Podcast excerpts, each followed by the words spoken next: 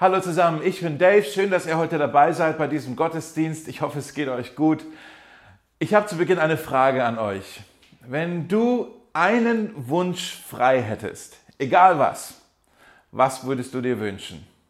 Vielleicht kennst du die Geschichte von Aladdin, der hatte ja diese, diese, diese Wunderlampe, äh, die ihm seine Wünsche gewährt hat. Wenn du einen Wunsch frei hättest und er würde dir gewährt werden, was würdest du dir wünschen?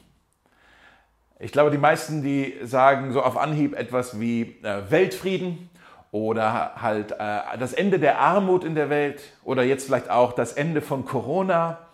Wir wünschen uns Gesundheit, äh, ein langes, glückliches Leben, äh, Reichtum, Status, vielleicht äh, eine Beförderung, einen neuen Job, ein äh, neues Auto, ein neues Haus, eine neue Frau, keine Ahnung. Irgendetwas, was vielleicht mit unserer Lebensqualität zu tun hat, oder? Das sind so die Dinge, die uns einfallen. Wir schauen uns heute eine Geschichte an im Alten Testament in der Bibel. Ähm, da redet Gott mit einem Mann und er sagt zu diesem Mann, ich werde dir und deinem Volk, ich werde euch Reichtum, Wohlstand schenken, ich werde euch das Land schenken, äh, ihr werdet äh, siegreich, erfolgs, erfolgreich sein, äh, euch wird es gut gehen, ihr werdet aufblühen, ihr werdet Frieden haben. Und dieser Mann sagt, Herr, das ist sehr großzügig von dir, aber das ist nicht gut genug. Ich bin nicht den ganzen Weg hierher gelaufen, nur für das. Gott, was ich wirklich will, was wir wirklich wollen, bist du. Wir wollen dich. Wir wollen nicht nur hier Wohlstand und, und Erfolg und, und Macht. Herr, wir wollen dich. Wir wollen deine Gegenwart. Wir wollen deine Schönheit. Wir wollen deine Liebe erleben. Und ähm, dann hat dieser Mann dieses ich glaube, es ist das dreisteste Gebet in der Bibel. Er hat den dreistesten Wunsch in der ganzen Bibel, den er da äußert, wenn er sagt, lass mich deine Herrlichkeit sehen. Lass mich deine Herrlichkeit sehen. Vielleicht kennt ihr euch ein bisschen aus in der Bibel und ihr wisst schon, von wem ich spreche. Äh, es handelt sich um einen Mann im Alten Testament namens Mose. Äh, und die ersten Bücher der Bibel, die wurden auch nach ihm benannt. Wir sind im zweiten Buch Mose, Kapitel 33. Wenn ihr eure Bibeln habt, könnt ihr das gerne schon mal aufschlagen. 2. Mose 33, die Geschichte von Mose, der Gottes Herrlichkeit sehen wollte. Wir sind ja in einer Reihe, die haben wir letzte Woche angefangen, eine neue Predigtreihe, die nennen wir ganz schön dreist. Ganz schön dreist. Und wir wollen uns einige der sehr mutigen Gebete in der Bibel anschauen, die dort gebetet wurden. Manche von denen sind wirklich sehr, sehr kurz, sodass wir sie fast schon überlesen. Aber sie sind so kraftvoll, dass wir da wirklich was lernen können für unser eigenes Gebetsleben. Und meine Hoffnung ist, dass ich euch einladen kann, dass ihr mit mir mitkommt auf eine Reise in ein Gebetsabenteuer. Ich wünsche mir das so sehr auch für mein eigenes Leben, dass, dass mein, mein Gebetsleben wirklich zu einem Abenteuer wird, dass ich tiefer gehe mit meinen und, und mutiger bete in meinen Gebeten. Und nicht nur bete, Herr, segne mich heute, Herr, schenk mir heute einen schönen Tag, Herr, schenk, dass die Sonne scheint, sondern ich möchte mutige, abenteuerlustige Gebete sprechen. Äh, und da möchte ich euch auch herausfordern. Lass uns Gebete des Glaubens beten. Und dann schauen, was Gott tun kann. Letzte Woche haben wir ja mit dem Thema angefangen und wir haben uns das Gebet eines zwölfjährigen Jungen angeschaut namens Samuel, der Gottes Stimme hören wollte und er hat gesagt, rede Herr, sprich Herr, dein Diener hört. Wenn du die Predigt verpasst hast, kannst du die online nochmal anschauen, hier auf Facebook oder auch auf YouTube oder auf Spotify dir anhören. Ähm, ich glaube, sie würde dich wirklich ermutigen. Wenn du Gottes Stimme hören möchtest, hör dir das nochmal an. Heute machen wir den zweiten Teil und wir schauen uns das Gebet von Mose an, der gesagt hat, lass mich deine Herrlichkeit sehen. Lass mich deine Herrlichkeit sehen. Es ist ein sehr äh, erstaunliches Gebet, ein, ein mutiges Gebet. Und genauso erstaunlich ist dann auch die Antwort von Gott. Ich erzähle euch jetzt schon mal ein bisschen, wie Gott reagiert. Ich nehme das Ende schon vorweg, aber Gott antwortet auf diesen Wunsch von Mose und sagt, nee, nee, das kann ich nicht machen. Wenn ich das machen würde, es würde dich umbringen. okay, was ist hier los? Das ist eigentlich ein bisschen eine komische Geschichte, oder? Was, was passiert hier? Und wir wollen uns das heute anschauen. Vielleicht fangen wir einfach mal mit dem Kontext an. Wo sind wir überhaupt in der Geschichte, damit wir wissen, so äh, von der Timeline her, was ist eigentlich bisher passiert? Also, Gott hat durch Mose äh, das Volk Israel aus der Sklaverei in Ägypten befreit äh, und äh, mit einigen Wundern und hat ihnen dann wortwörtlich einen Weg gebahnt, der führte durch das Rote Meer hindurch, hat das Meer geteilt und sie konnten dort durch, durch das geteilte Meer hindurch in ihre Freiheit marschieren. Aber dann waren sie erstmal in der Wüste. Und das auch nicht nur für, für ein Wochenende, sondern sie waren jahrelang, 40 Jahre insgesamt, war das Volk Israel in der Wüste auf dem Weg ins verheißene Land. Und die Wüste ist nicht unbedingt ein angenehmer Ort. Und in der Wüste hat das Volk ähm, gemurrt, es hat gemeckert, es war einfach nicht angenehm. Und Gott hatte aber auch Verständnis gezeigt für ihre Situation und hat sie versorgt, er hat sie geführt, er hat, sie, hat, ihnen, hat ihnen geholfen, er hat sie geleitet, all das. Er war gegenwärtig mit ihnen. Und dann jetzt in dieser Geschichte ähm, befindet sich das Volk Israel mit Mose und, und, und Gott ist auch dabei und so. Und die sind gerade in der Nähe eines Berges namens Sinai. Und Mose ist auf den Berg hochgeklettert, um dort sich mit Gott über die Strategie und die nächsten Schritte zu unterhalten.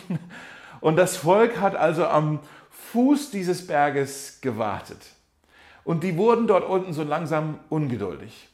Und dann haben sie sich irgendwann gesagt, kommt, wer weiß, wann Mose wieder runterkommt. Lass uns einen Gott, einen Götzen bauen, ein goldenes Kalb. Etwas, was wir uns was wir sehen können, etwas, was wir anfassen können. Und, und dann beten wir dieses goldene Kalb an.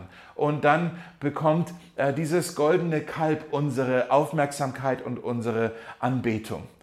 Und sie haben sich also von Gott angewandt. Sie haben eigentlich damit Gott gesagt, Herzlichen Dank bis hierher, Gott, aber wir brauchen dich jetzt nicht mehr. Wir gehen jetzt hier mit dem goldenen Kalb weiter. Sie haben sich von Gott abgewandt und für Gott war das etwas, was ihn sehr traurig gemacht hat. Es hat ihn so traurig gemacht, dass er dann zu dem Volk durch Mose gesagt hat, ähm, geht ohne mich weiter. Geht ohne mich weiter. Ich, ich, ich schenke euch das verheißene Land. Ich habe es euch versprochen, ich werde mein Wort halten. Ihr bekommt das verheißene Land. Ich werde ein paar Engel mit euch mitschicken, äh, die werden euch helfen, falls ihr irgendwelche Kämpfe kämpfen müsst. Äh, ihr werdet siegreich sein, ihr werdet das Land bekommen, ihr werdet dort Wohlstand haben. Er sagt, Milch und Honig werden dort fließen, euch wird es gut gehen, ihr werdet aufblühen, ihr werdet Frieden haben, aber geht ohne mich. Ihr wollt mich ja anscheinend nicht mehr. Geht ohne mich. Geht voraus ins verheißene Land. Ich bleibe hier in der Wüste. Und Mose sagt daraufhin, schauen wir mal hier im 2. Mose 33, Vers 15, da entgegnete Mose, Herr, wenn du nicht selbst mit uns gehst, dann, dann führe uns nicht weg von hier. Führe uns nicht von hier weg. Er sagt, tu uns das nicht an, Herr. Was wollen wir denn ohne dich tun, Herr? Deine Gegenwart, deine Nähe mit uns ist doch alles, was wir haben. Herr, wenn du nicht mit uns mitgehst, sagt Mose, woran soll man dann erkennen, dass du deinem Volk und mir wohlgesinnt bist? Doch einzig daran, dass du mit uns ziehst und wir uns deshalb, weil du bei uns bist, vor allen anderen Völkern auf der Erde auszeichnen. Seht ihr, Gott sagt hier, ich gebe euch das Land, das verheißene Land. Ich gebe euch den Wohlstand. Ich gebe euch die Macht. Ich gebe euch den Reichtum. Ich gebe euch all das, was ihr euch eigentlich wünscht, aber halt ohne mich. Zieht ohne mich ins verheißene Land. Und das, was Gott hier Mose anbietet, sind wir mal ehrlich, das ist doch genau das, was für viele Menschen, das hört sich an wie die perfekte Religion, oder? Das ist doch ein Traum. Ist doch ein Traum. Ich bekomme von Gott die Hilfe, die ich brauche, die Versorgung, den Reichtum, die Macht, die Gesundheit. Ich bekomme all das, was ich von Gott gerne haben möchte, aber ich muss mich nicht direkt mit ihm rumplagen. Ich bekomme den Segen ohne den Segnenden.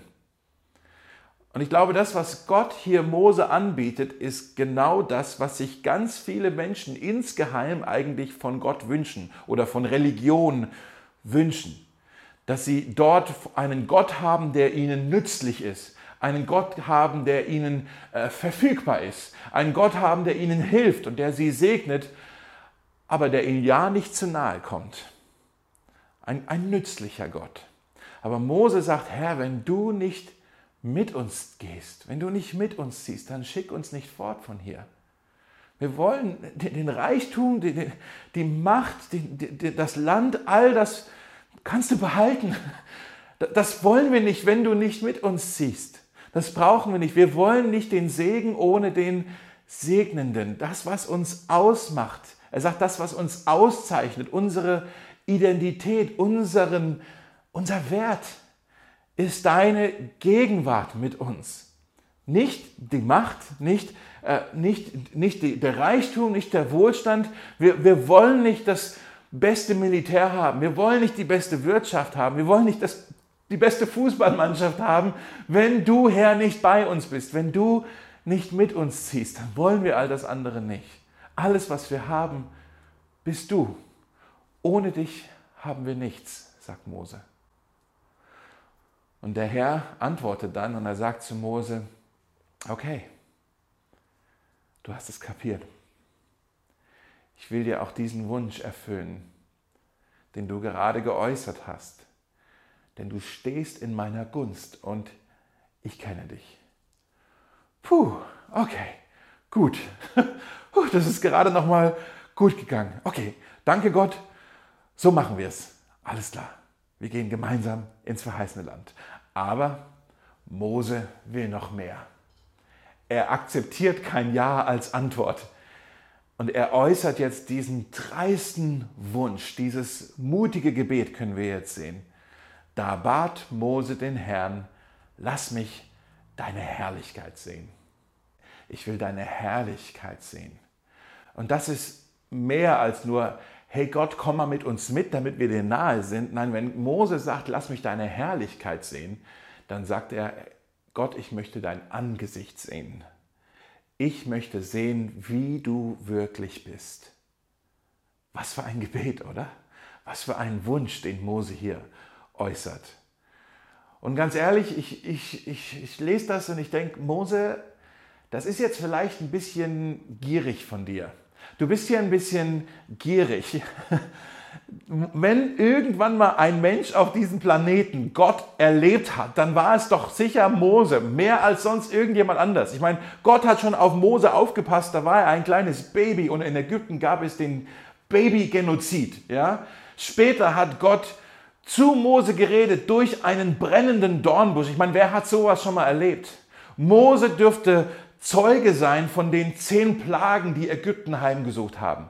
Mose stand in der ersten Reihe, als Gott das Meer geteilt hat und damit er und das Volk Israel dort in die Freiheit marschieren konnten. Mose konnte sehen, wie Gott sie in der Wüste versorgt hatte, als er plötzlich Manna, Essen vom Himmel regnen ließ oder als er sie mit Wasser versorgt hatte, das aus einem trockenen Felsen entvorsprang. Ja? Mose dürfte sehen, wie Gott sie geführt hat durch die Wüste mit einer Wolkensäule bei Tag und einer Feuersäule, die Licht und Wärme schenkt mitten in der Nacht. Was denn noch, Mose? Was willst du denn noch alles sehen? Hast du noch nicht genug von Gottes Macht gesehen? was, was soll Gott jetzt vielleicht noch den, den, den Ozean teilen? Oder keine Ahnung, soll Gott vielleicht ein paar Italiener zu dir in die Wüste schicken, die euch allen mal schön mit Eis versorgen? Was soll denn noch alles passieren, Mose, dass du sagst, jetzt habe ich wirklich Gottes Macht erlebt? Und ich glaube, Mose würde sagen, ja, du hast recht, Dave. Gottes Macht habe ich sehen dürfen. Aber wenn ich sage, ich möchte Gottes Herrlichkeit sehen, dann frage ich nicht nach seiner Macht, ich möchte sein Herz sehen. Ich möchte sein Wesen erkennen. Ich möchte seinen Charakter entdecken. Ich möchte wissen, wer Gott wirklich ist.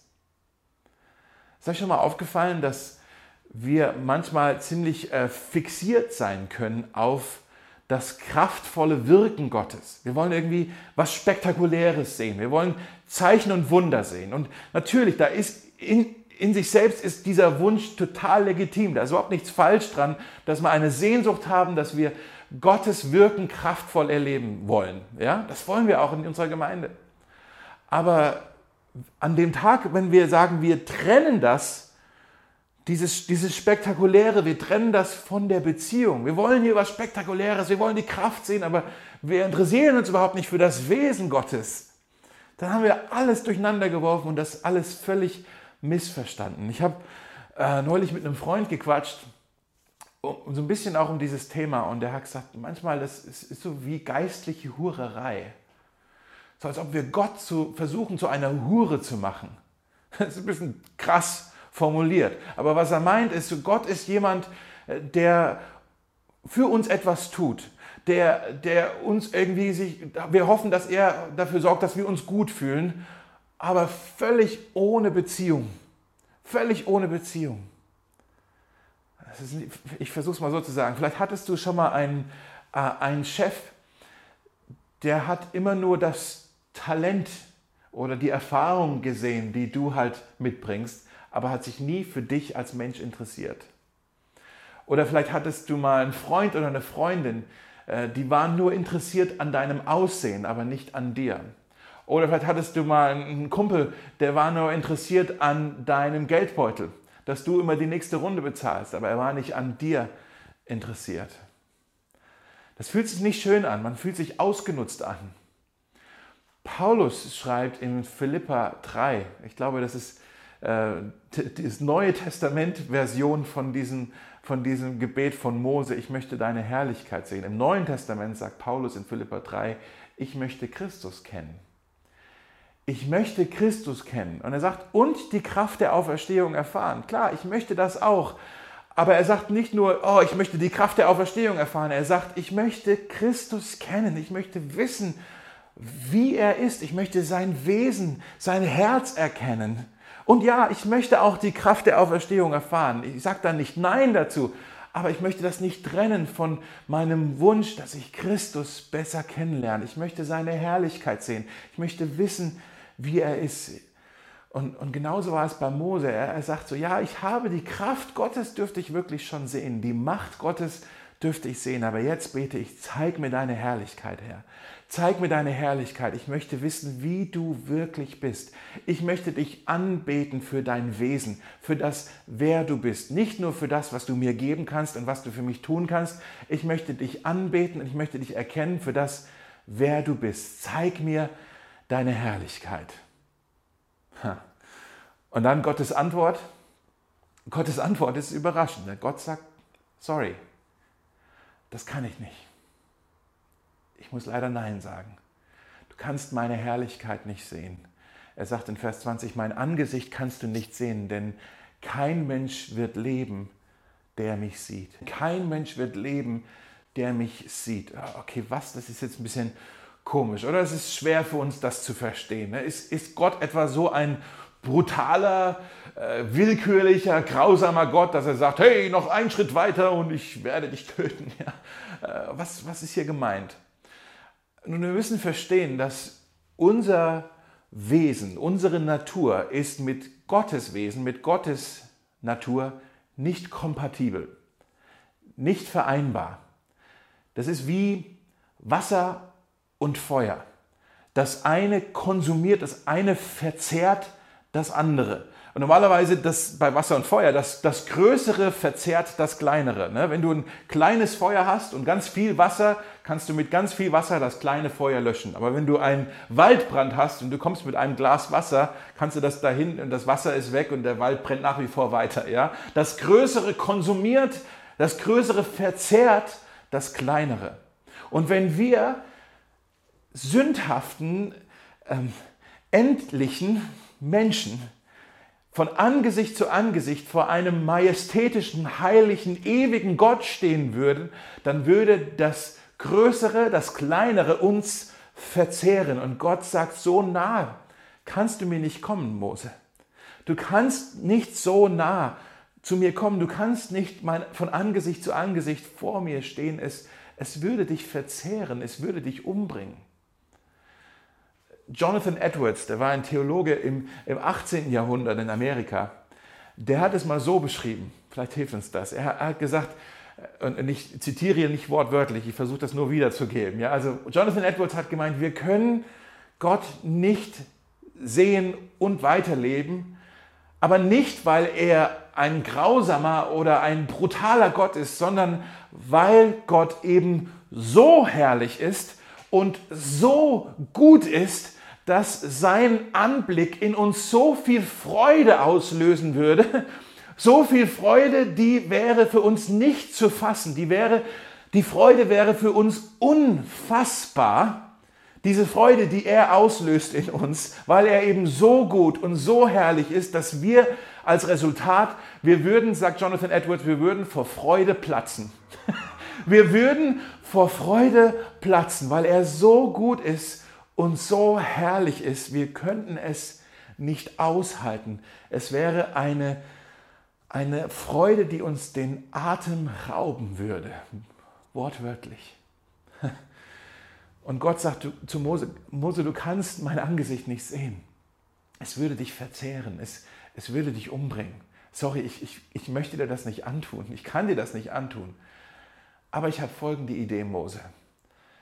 Wenn du wissen willst, wie ich wirklich bin, wenn du mich wirklich in meinem Wesen erkennen willst, dann, ich kann dir zwar mein Angesicht nicht zeigen, aber ich habe eine Idee. Ich werde dir meine Güte zeigen. Denn meine Herrlichkeit, sagt Gott, meine Herrlichkeit ist meine Güte. Und ich werde dir meine Güte zeigen. Und zwar, die sind ja auf dem Berg Sinai gewesen. Hier oben ist dieser Fels und da ist eine Spalte drin. Und da werde ich dich reinstellen in diese Spalte und ich werde meine Hand über dich legen und dann werde ich mit in meiner Güte an dir vorbeilaufen. Und wenn ich an dir vorbeigelaufen bin, Mose, dann werde ich meine Hand wegnehmen und für einen Bruchteil der Sekunde darfst du einen Blick erhaschen und den Rücken meiner Güte sehen. Du kannst von hinten den Rücken meiner, du kannst von hinten mich sehen. Du kannst ganz kurz, darfst du den, meine Güte sehen, von hinten. Es ist ein bisschen komisch, aber genau so ist es dann passiert. In äh, 2. Mose 34 äh, können wir das lesen, wie Gott dann in dieser, äh, wie Mose dann in dieser Felsspalte äh, steht und Gott in all seiner Güte an Mose vorbeiläuft, vorbeizieht. Und während, das ist jetzt wichtig, während Gott an Mose vorbeizieht, verkündet er etwas. Er sagt etwas aus, er, er proklamiert etwas, er, er hat eine Ansage äh, über seine Güte, über seine Herrlichkeit. Er definiert, er beschreibt im Vorbeigehen, beschreibt er für Mose, was jetzt hier gerade an ihm vorbeizieht.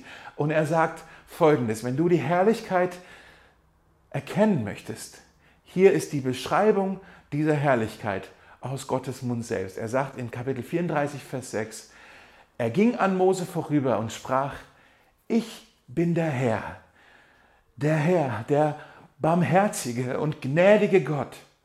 Meine Geduld, meine Liebe und Treue sind groß. Diese Gnade erweise ich Tausenden, indem ich Schuld, Unrecht und Sünde vergebe. Wow, das ist die Herrlichkeit Gottes, das ist die Güte Gottes, seine Gnade, seine Liebe. Und dann steht da, und trotzdem, oh oh, es geht also noch weiter, und trotzdem sagt Gott, lasse ich die Sünde nicht ungestraft. Das gehört wohl auch zur Güte Gottes, zur Herrlichkeit Gottes. Da gehört auch die Gerechtigkeit Gottes mit dazu. Die Strafe Gottes gehört damit dazu. Und du sagst jetzt vielleicht, oh, Moment mal, jetzt? Das ist doch ein Widerspruch hier, dass Gott sagt, seine Herrlichkeit und seine Güte ist sowohl Gnade als auch Strafe, sowohl Liebe als auch Gerechtigkeit. Es kann doch nicht beides gleichzeitig. Gott, du musst dich hier für eins entscheiden. Wie kann das denn sein? Und es ist doch ein Widerspruch, aber es ist kein Widerspruch, aber es ist eine ordentliche Spannung zwischen diesen beiden, oder? Seht ihr das? Dass Gott sagt, meine Güte, meine, meine Herrlichkeit beinhaltet beides. Meine Liebe und meine Gerechtigkeit. Es ist beides mit drin. Gott sagt, er ist, er ist zu gut, um ungerecht zu sein. Denn wenn er ungerecht wäre, wäre er nicht gut. Aber Gott ist auch zu gut, um lieblos zu sein. Denn wenn er lieblos wäre, wäre er nicht gut. Und du sagst, Moment, das kann aber nicht sein, das ist ein Widerspruch. Gott, du kannst nicht beides haben. Du musst dich hier für eins entscheiden. Und Gott sagt, nö, ich muss mich nicht entscheiden. Meine Herrlichkeit, meine Güte beinhaltet sowohl meine Liebe als auch meine Gerechtigkeit, sowohl meine Gnade als auch meine Strafe. Beides ist Teil von meiner Herrlichkeit. Und diese Spannung, ich glaube, Mose, der hat das gehört, diese Ankündigung, als, als, als Gott an ihm vorbeigezogen ist und er stand da drin in dieser Felsspalte und sagt, hä? was jetzt? Und er sah nur noch die, die, die, die Güte von hinten. Er sah nur noch den Rücken der Güte Gottes. Und das war die einzige Perspektive, die er hatte. Und es, es hat keinen Sinn gegeben. Aber wir können auf diese Geschichte durch die Augen des Neuen Testaments schauen. Und wir haben eine andere Perspektive bekommen auf die Güte Gottes. Wusstet ihr, im Johannes Neuen Testament, im Johannesevangelium Kapitel 1, steht folgendes über Jesus. Da steht, Jesus, das Wort, wurde Fleisch, wurde Mensch und er wohnte unter uns. Okay, Jesus wohnte unter uns. Er ist Gottes Gegenwart in unserer Mitte. Wisst ihr noch, Mose, er hat gesagt, wenn wir nicht deine Gegenwart haben, Herr, was wird uns dann auszeichnen? Macht? Wohlstand? Nein, unser größter Schatz, Herr, bist du. Unser größter Schatz ist die Gegenwart Gottes. Unser größter Schatz ist Jesus.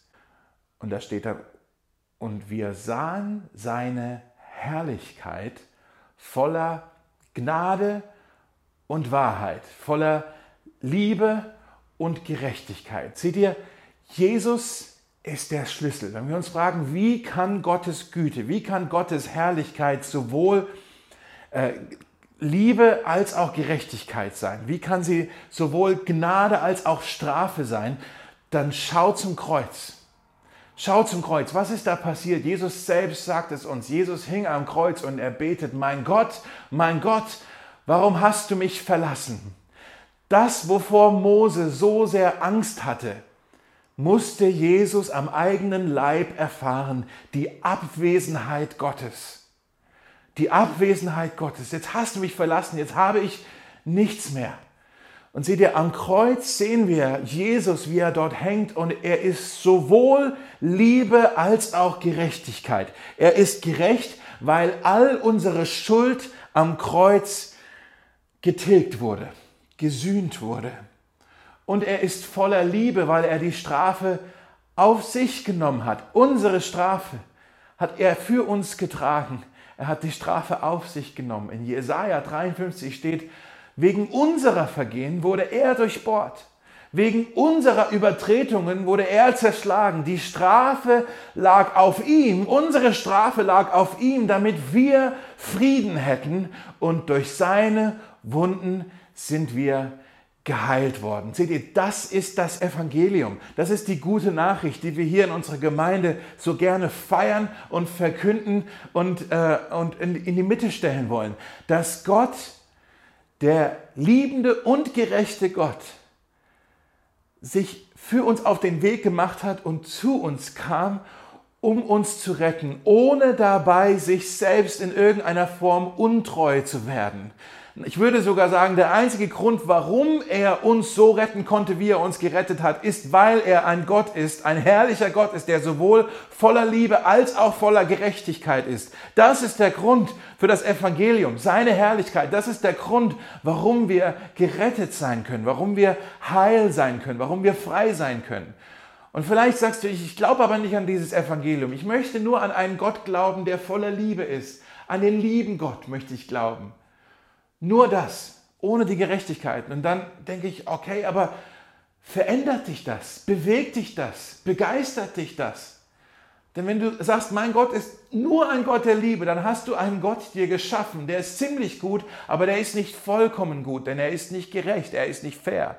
Oder du sagst, ich möchte einen Gott haben, der gerecht ist, der bestraft. Ich, ich möchte diesen lieben Gott ich möchte einen gerechten Gott. Dann hast du einen Gott, Begeistert er dich? Verändert er dich? Bewegt er dich? Nein, denn du hast einen Gott, der ist vielleicht ziemlich gut, aber nicht vollkommen gut, weil er kein Gott der Liebe ist. Seht ihr, wenn wir auf das Kreuz schauen, dann sehen wir die Herrlichkeit Gottes, dann sehen wir die Güte Gottes, die vollkommene Güte Gottes, dass Gott sowohl Liebe ist als auch Gerechtigkeit ist. Er ist beides. Und am Kreuz können wir das erkennen, dass beides zusammengehört. Als, als, als Mose gebetet, gebetet hat, Herr, lass mich deine Herrlichkeit sehen, hat er nur die Güte Gottes von hinten sehen können. Aber wenn wir beten, Gott, lass uns deine Herrlichkeit sehen. Ich lade euch ein, heute, in der kommenden Woche, lass uns das beten, dieses Gebet von Mose. Wir wollen deine Herrlichkeit sehen. Und ich glaube, was Gott dann sagt, ist, okay, schaut auf das Kreuz. Dort seht ihr meine Herrlichkeit. Schaut auf meinen Sohn. Seht meinen Sohn. Dort hängt er. Der barmherzige und gnädige Gott. Der Gott, dessen Geduld und Liebe und Treue groß ist. Der Gott, der Schuld vergibt und Unrecht gerne vergibt. Er hängt dort am Kreuz. Seht, dort am Kreuz hängt der Gott, der die Sünde nicht ungestraft lässt. Er nimmt die Strafe auf sich. Seht meine Herrlichkeit am Kreuz. Schaut auf meinen Sohn. Er ist, die Bibel sagt, er ist das Abbild der Herrlichkeit Gottes. In Johannes Kapitel 11 ähm, sehen wir eine Geschichte, wo äh, das war kurz vor der Auferweckung des Lazarus. Lazarus war gestorben und Jesus hat ihn von den Toten wieder auferweckt. Kurz davor spricht Jesus mit der Schwester von Lazarus, die hieß Martha, und sie war am Trauern. Aber Jesus sagt Folgendes zu ihr. Er sagt, habe ich dir nicht gesagt, Martha, dass du die Herrlichkeit Gottes sehen wirst, wenn du glaubst. Wenn du glaubst, wirst du die Herrlichkeit Gottes sehen. Das gilt auch für uns, wenn du und ich, wenn wir an Jesus glauben, wenn wir ihm vertrauen, wenn wir unsere Hoffnung auf ihn setzen, wenn wir unsere Zuversicht auf ihn setzen, dann werden uns die Augen geöffnet und wir können die Herrlichkeit Gottes sehen. Das ist so, als ob ein Schleier, der auf unserem Gesicht ist, uns plötzlich genommen wird. Deshalb sagt die Bibel auch, dass wir mit unverhülltem Angesicht die Herrlichkeit Gottes erkennen und sehen dürfen. Das können wir, wenn wir an Jesus glauben, wenn wir zu Jesus gehören, wenn wir, die Bibel sagt, wenn wir in Christus sind, wenn wir in Christus sind, in Christus können wir die Herrlichkeit Gottes sehen. Ich möchte es so erklären. Hört noch gut zu, weil das ist wirklich jetzt wichtig. Wisst ihr noch, Mose, als er die Güte Gottes, zumindest einen Blick auf die Güte Gottes erhaschen dürfte, ähm, hat Gott ihn dafür in eine Felsspalte hineingestellt. Und in dieser Felsspalte, das war der einzige Ort, wo, das war der richtige Ort, der einzige Ort, wo Mose wirklich sicher war, wo er versteckt genug war, wo er geborgen war, wo, wo er ähm, behütet war, um dann zumindest im Vorbeihuschen einen kleinen Blick auf die Güte Gottes sehen durfte. Gottes Plan für dich, für mich, für Mosaik, für die Menschen in unserem Umfeld, für die Menschen in der Stadt, für die ganze Welt ist, er möchte, dass wir in Christus sind. Und die Bibel, äh, die Bibel sagt, dass, die, dass Christus, dass Jesus der Fels des Heils ist. Wenn wir in Christus sind, dann sind wir im Fels des Heils. Wenn wir an Jesus glauben, dann sind wir im Fels des Heils, in der Felsspalte drin. Wir sind in Jesus und in Jesus sind wir, sind wir äh, sicher. Wir sind geborgen. Wir sind behütet, wir sind am richtigen Ort, wir sind gerecht und in Christus können wir die Herrlichkeit Gottes sehen. Es gibt einen alten Choral, da geht die, die, die erste Zeile geht so, Fels des Heils, geöffnet mir, birg mich, ewiger Gott in dir. Es geht um Jesus, den Fels des Heils. Jesus, du bist der Fels des Heils. Du bist geöffnet mir, berge mich, ewiger Gott, in dir. Und, und wenn wir das tun, wenn wir geborgen sind in Jesus und dann die Herrlichkeit Gottes sehen, die Güte Gottes, die vollkommene Güte Gottes, seine Liebe, seine Gerechtigkeit, dann haut uns das um.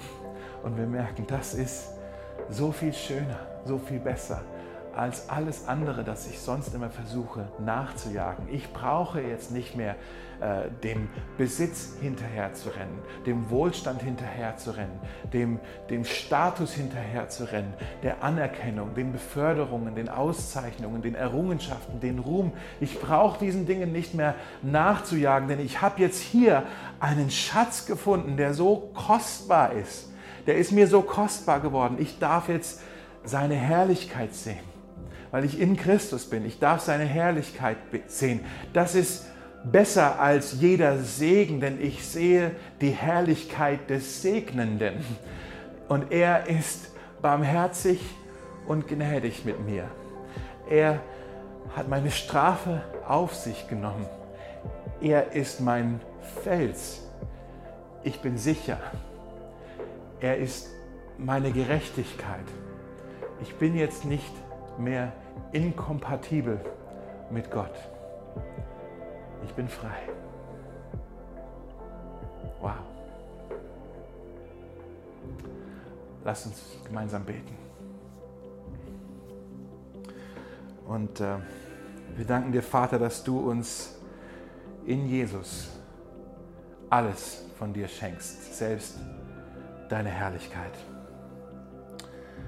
Und Herr, nichts in dieser Welt erfüllt uns so sehr oder macht uns so sehr satt wie die Herrlichkeit, die Güte, die du uns offenbart hast durch Jesus, durch das Evangelium, durch das Kreuz. Deshalb beten wir, Herr, wir wollen deine Herrlichkeit sehen. Lass uns deine Herrlichkeit sehen. Lass uns deinen Sohn sehen. Wir wollen das Staunen nicht verlernen. Wir wollen anbeten. Wir wollen staunen über das Kreuz und das, was du für uns getan hast. Am Kreuz, wo wir deine Liebe sehen, deine Gerechtigkeit sehen, deine vollkommene Güte. Danke. Amen.